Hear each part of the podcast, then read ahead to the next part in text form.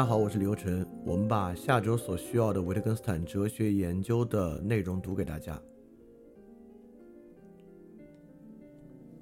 四百六十六节，人为什么思想？思想有什么用呢？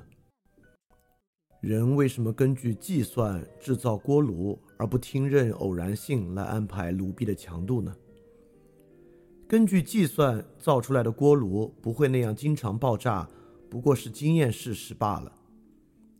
一旦被火烧，再怎么也不肯把手放进火里。同样，人再怎么也不肯不经计算就制造锅炉。但由于我们对原因不感兴趣，我们就说，人类事实上思想，例如。人要制造锅炉，就以这种方式进行。那么这样制造出的锅炉会不会爆炸呢？当然也会啊。四百六十七节。那么人思考是因为思考划算吗？是因为他想到思考有利可图吗？就像人养孩子是因为养孩子划算吗？四百六十八节，怎么才能琢磨出人为什么思考呢？四百六十九节，然而我们可以说思想划算，例如，自从我们不再根据感觉，而是根据这样那样计算来决定炉壁的强度，或自从我们让一个工程师的每一步计算都由第二个工程师加以检验。锅炉爆炸现在就比以前少了。四百七十节，那么人思想有时的确是因为思想划算。四百七十一节，往往当我们把为什么的问题压下来，我们才意识到那些重要的事实。这些事实后来才在我们的探索中引向答案。四百七十二节，在我们害怕所预期之事的事例中，也许可以最清楚的看到自然其一性这一信念的本质。任什么都不能引诱我把手伸进火里去，尽管我只在过去烧伤过。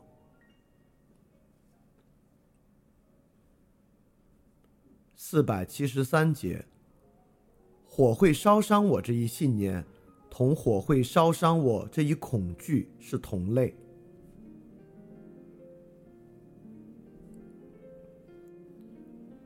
四百七十四节，我把手放进火里，火就会烧伤我，这就是确凿性。即我们在这里看到了确凿性意味着什么。不只是确凿性这个词意味着什么，而且也是确凿性本身具有什么。四百七十五节，有人问到某个假设的根据，我们就想起了这些根据。这里的情况和人们回过头来思考什么会是某个事件的原因一样不一样呢？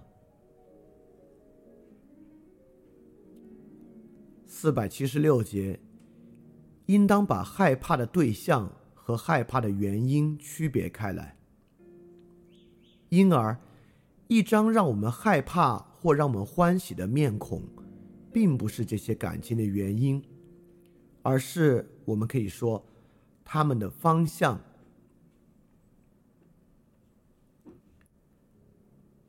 四百七十七节。你为什么相信热炉盘会烫伤你呢？你这个信念有根据吗？你需要根据吗？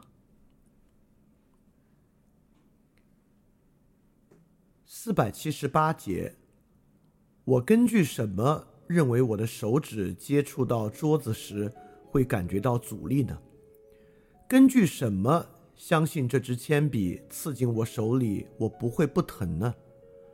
我这样问。会有成百的根据冒出来，互相之间几乎不让对方说话。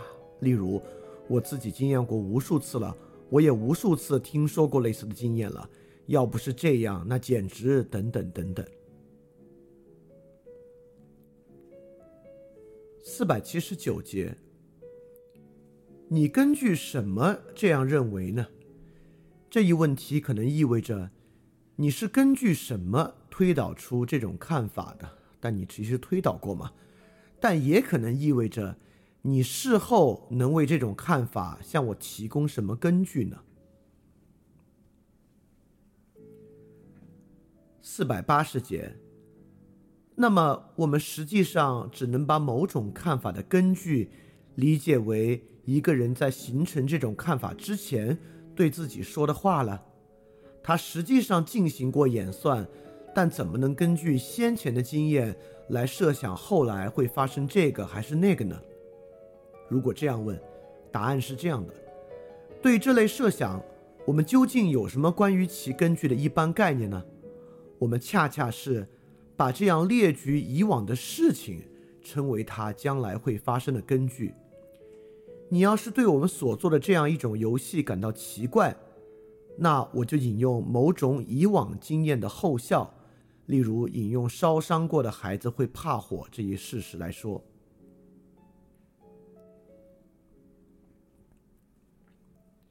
四百八十一节，谁要是说列举以往之事无法使他相信将来会发生某种事情，我就不懂他了。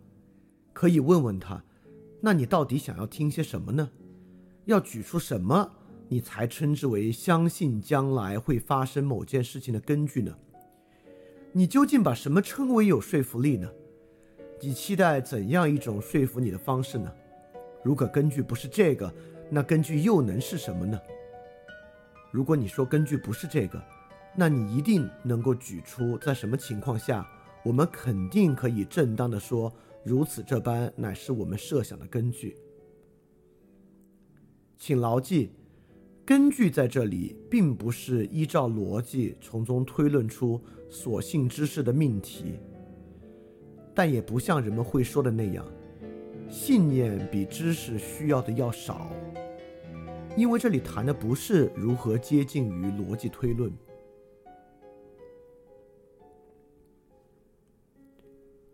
四百八十二节，这是个可靠的根据。因为它使那件事很可能发生。这种表达方式把我们引入歧途了。我们在这里仿佛进一步说出了某种关于根据的东西，论证了是什么使得根据成为根据的。然而，说这个根据使这事儿很可能发生，无非是说这个根据符合于可靠根据的某个特定的尺度，但这个尺度本身却并不根据什么东西。四百八十三节，可靠的根据是看来可靠的根据。四百八十四节，有人愿说，可靠的根据之所以可靠，只因为它实际上使事情很可能发生，就像说，因为它对事件实际上产生了影响，因此它仿佛是经验上的影响一样。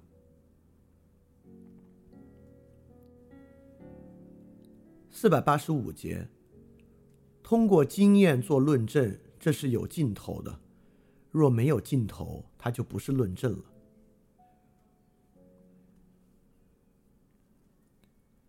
四百八十六节，那里有把椅子，这是从我获得的感官印象推论出来的吗？从感官印象怎么能推论出一个命题来呢？那么。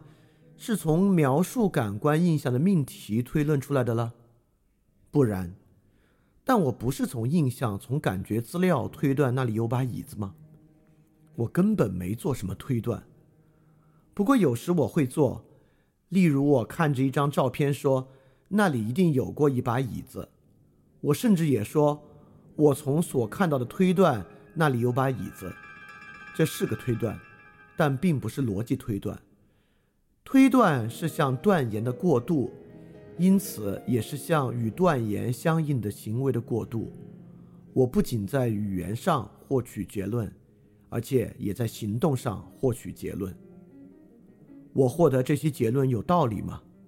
这里把什么称作有道理呢？有道理一词是怎么使用的？请描述一些语言游戏吧。从这些语言游戏中也可以看出道理是有多么重要。四百八十七节，我从屋里出去，因为你命令我这样做，或者说，我从屋里出去，却不是因为你命令我这样做。这个句子描述了我的行为和他的命令之间的联系，亦或建立了某种联系吗？能不能问，你怎么知道你这样做是因为这个或不因为这个呢？若回答就是，我觉得是这样呢，你觉得足够吗？四百八十八节，我怎么判断它是不是这样呢？根据某种间接证据吗？四百八十九节，问问你自己。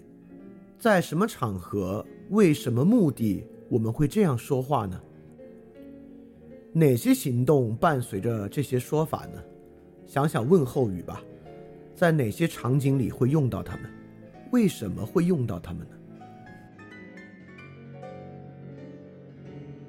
四百九十节，我怎么知道是这条思路导致了我的这个行动呢？好，这是一幅特殊的图画。例如，在一个实验性的探索中，通过计算导向了进一步的实验，它看起来是这样的。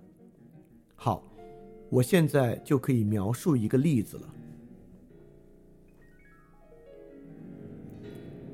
四百九十一节，并非是说没有语言我们就不能交流，而是说没有语言我们就不能以如此这般的方式影响别人。不能建造街道和机器等等，而且不使用话语和文字，人就不能交流。四百九十二节，发明一种语言，可以说为特定目的依据自然法则发明一种设施，但它还有另一种意思，类似于我们说到发明一种游戏时的意思。我在这里陈述的是关于语言一词语法的某些东西，而把它同发明一词的语法联系起来。四百九十三节，我们说公鸡用鸣啼声把母鸡呼唤过来了，但这种说法根儿底下不是已经在比作我们的语言了吗？如果我们设想鸡啼声通过某种物理作用导致了母鸡的运动，景貌不就完全改变了吗？但若现在来演示到我这里来，这话以什么方式对受话的人起作用，在一定条件下，其最后结果是他的腿部肌肉受到刺激而活动起来等等，那这个句子这样一来就对我们上思其作为句子的特征了吧？四百九十四节，我要说，我们称为语言的，首先是我们寻常语言的建制，字词语言的建制，然后才是其他的东西，和这种建制类似的东西，或是和这种类似的东西有可比性的东西。四百九十五节，我显然可以靠经验来确定一个人或动物。对一个符号像我要求的那样做出反应，而对另一个不这样反应。例如，一个人看到符号向右的箭头时向右走，见到符号向左的箭头时向左走，而他对一个更奇怪的符号就不像对向左的箭头那样做出反应了。我其实用不着虚构，而只需考虑一下实际情况，例如。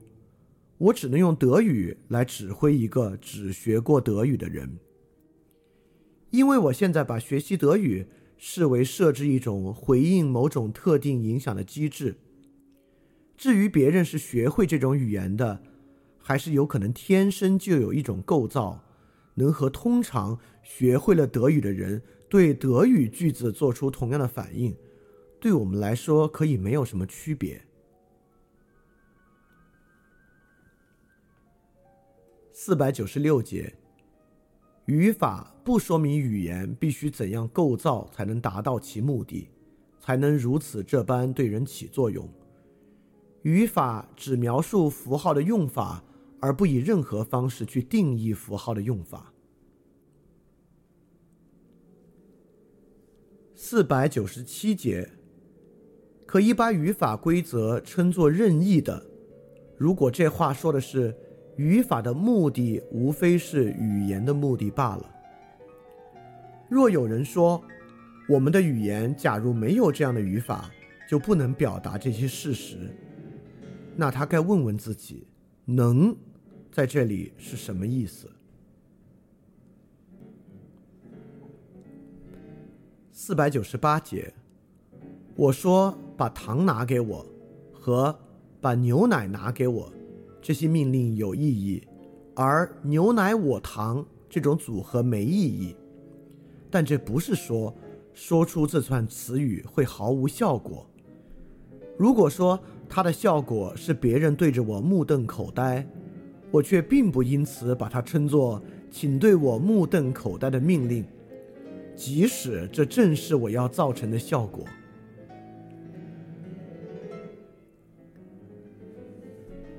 四百九十九节说，这种语词组合没有意义，就把它排除在语言的领域之外，并由此界定了语言的范围。